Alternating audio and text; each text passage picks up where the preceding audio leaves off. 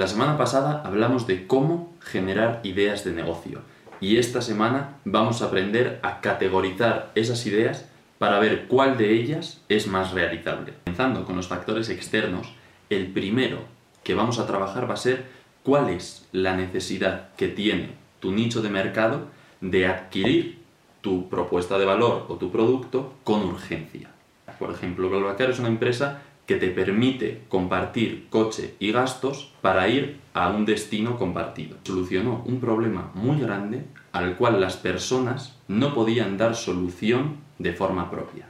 Para el caso práctico hemos preparado una ficha que todos y todas podéis rellenar, os la dejamos linkada abajo, y vamos a trabajar sobre tres tipos de ideas de negocio. Uno, la producción de una vacuna. Dos, una tienda de cómics. Y tres, un e-commerce, que es una tienda online. Por ejemplo, si la vacuna fuese la del coronavirus, se entiende que cubre una necesidad muy grande y que va a haber una demanda muy grande también de personas que soliciten ese producto. Por lo tanto, le vamos a dar una puntuación de 5.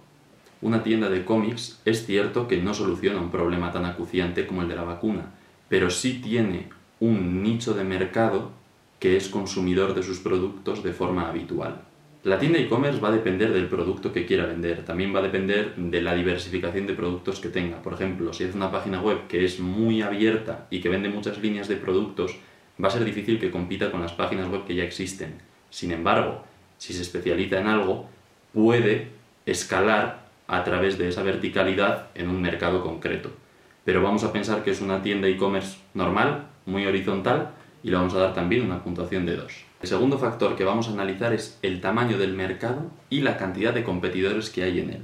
Con cuántos clientes vas a poder contar y con cuántas empresas te vas a tener que pelear para conseguir esos clientes. Para ello vamos a introducir dos conceptos, que son océano rojo y océano azul. Un océano rojo es aquel en el que hay mucha masa de clientes, pero también hay muchos competidores. Por lo tanto, puede resultar difícil entrar en ese mercado y hacerte un hueco en él. Pero si entras, tienes la garantía de que tu idea de negocio o tu propuesta de valor va a tener una acogida inicial. Sin embargo, un océano azul es aquel en el que no hay competidores y para ti es difícil determinar si tu idea de negocio va a calar dentro de un nicho de mercado que aún no existe.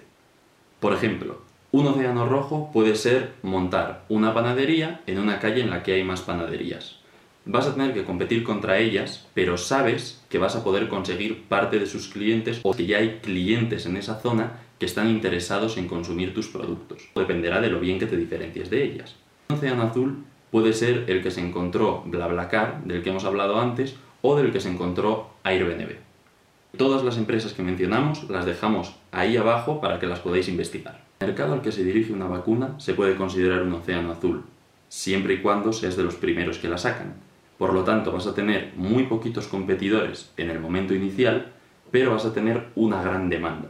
Por lo tanto, vuelvo a puntuar un 5. La tienda de cómics habitualmente no compite contra otra tienda cercana. Por lo tanto, la clientela que tenga de la zona va a ser fiel a ese producto, sin embargo, el mercado al que se dirige no es muy amplio.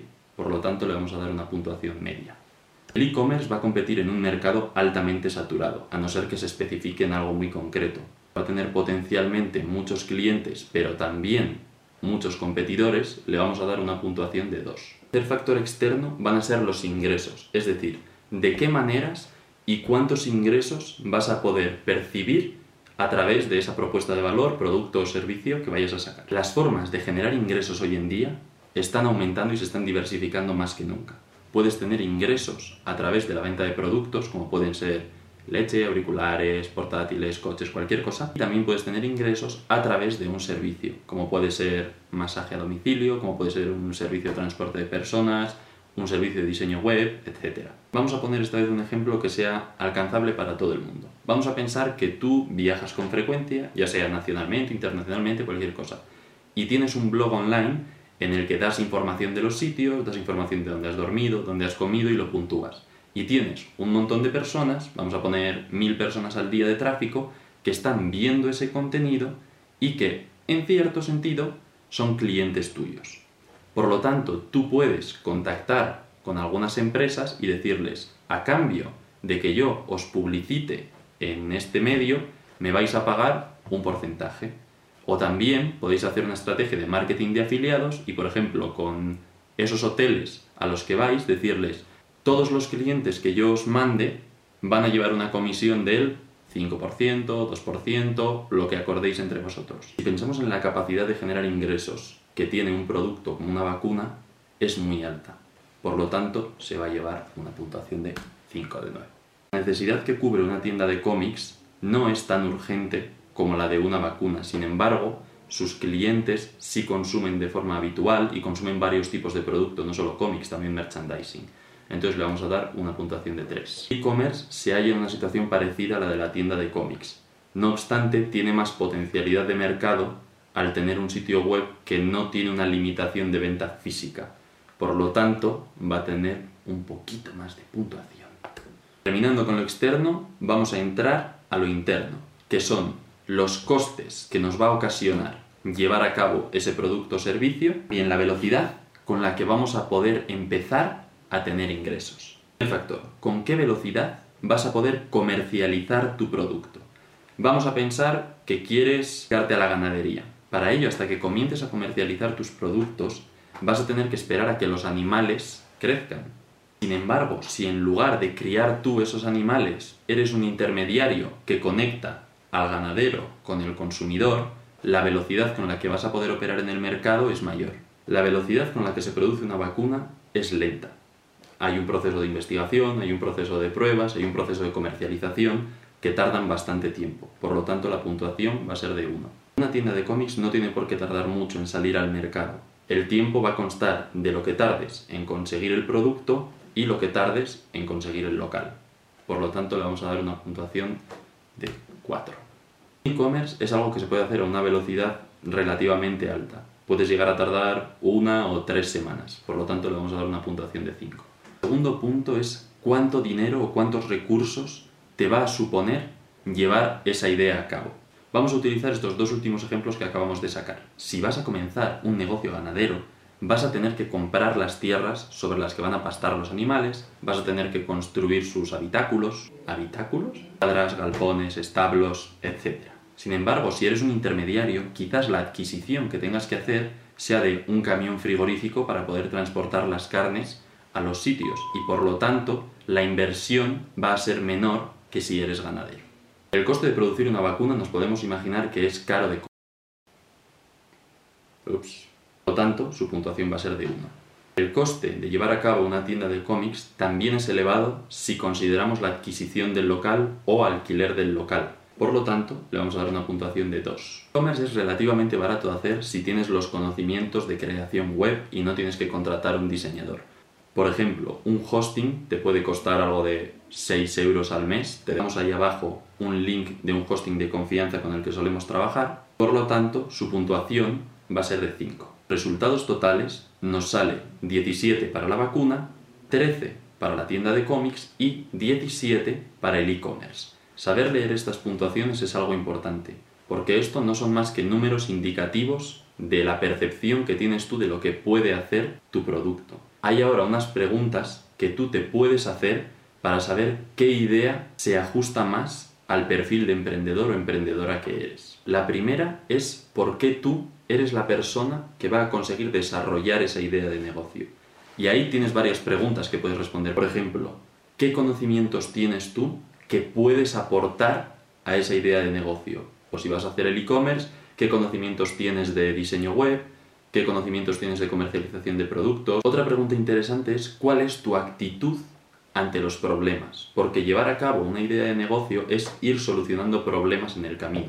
La capacidad que tengas tú de afrontar un problema y dar una solución lo más rápido posible te va a ser altamente positivo a la hora de desarrollar tu negocio. Otra pregunta interesante es ¿qué tal trabajas cuando no tienes la motivación adecuada? Porque cuando vayas a emprender vas a tener que llevar a cabo muchas acciones que no te corresponden. Yo, por ejemplo, creé una marca de ropa con unos amigos que se diferenciaba del resto porque la cosíamos y producíamos nosotros. Y al principio pensamos que sería bonito ver a un nicho de mercado vistiendo una ropa personalizada, pero también de calidad y barata. Sin embargo, el camino fue más difícil de lo que pensábamos, porque por ejemplo en mi caso, como sabía coser, me encargaba yo de coser la ropa también de diseñar los productos, de entregar el producto al cliente, de cobrarle, de hacer las cuentas, de hacer el marketing, la fábrica coger los materiales y llevármelos en bicicleta hasta el garaje donde cosíamos. Tanto, te va a tener que tocar lidiar con muchas cosas que te pueden no gustar. Y tener la capacidad de trabajar sin una motivación extrínseca adecuada es importante. Más preguntas que te puedes hacer es, ¿sabes tomar decisiones en condiciones de incertidumbre? Es decir, con muy poquita información o información muy poco certera, ¿eres capaz de tomar una decisión más o menos acertada? La segunda pregunta es, ¿es lo que quieres de verdad? Y aquí nos remontamos al ejemplo que he puesto de la marca de ropa que creamos. Cuando tú quieres desarrollar esta idea de negocio, ¿qué es lo que te motiva? ¿Te motiva a tener éxito? ¿Te imaginas a ti con la empresa ya creada, con un sueldo fijo y pudiendo trabajar en otras cosas? ¿O te imaginas trabajando día a día en ese producto? ¿Estás dispuesto o dispuesta a dedicar menos tiempo a la familia y a las amistades? Y no solo el tiempo que marca la aguja del reloj, sino tiempo de calidad, porque desarrollar una idea de negocio trae muchas preocupaciones y muchos problemas que solucionar, y por lo tanto mucha cantidad de tu energía va a ir dedicada a ello, y después la cantidad de energía que vas a poder dedicar a otras cosas va a ser menor. Una pregunta que es muy importante aquí es, ¿vas a emprender esta idea por necesidad, es decir, no tienes trabajo o tienes unos ahorros que quieres depositar en algún lado y piensas, vale, emprendo un negocio a ver qué tal sale. O has detectado una oportunidad en el mercado y deseas llevarla a cabo a través de un proceso de creación. Eso marca la diferencia entre un emprendedor o una emprendedora de necesidad y un emprendedor o emprendedora de oportunidad. Las personas que emprenden por oportunidad tienen una tasa de éxito bastante mayor que las personas que emprenden por necesidad. Y es por eso que antes de invertir tu dinero en un nuevo negocio por no tener nada mejor que hacer, quizás es mejor que esperes, que dediques un tiempo a analizar el mercado, a analizar tus capacidades y ver qué producto puedes sacar que satisfaga una necesidad, en lugar de invertirlo a lo loco en la primera cosa que se te ocurra. Por lo tanto, teniendo ya la imagen global de todas las ideas que tenías y cuál de ellas es más realizable en función de tus aptitudes personales y de lo que demanda el mercado, ¿Cuál de ellas llevarías a cabo? Lo que ofrecemos es la plantilla con la que hemos trabajado, además de un Excel interactivo para que vayas viendo las gráficas de tus ideas y te lo dejamos linkado abajo. Si tienes cualquier duda sobre el proceso o sobre alguna idea en particular, puedes contactar con nosotros con total tranquilidad. Si es una idea que estás desarrollando, no la quieres compartir, tienes miedo, pásanos un non-disclosure agreement y lo firmamos sin problema.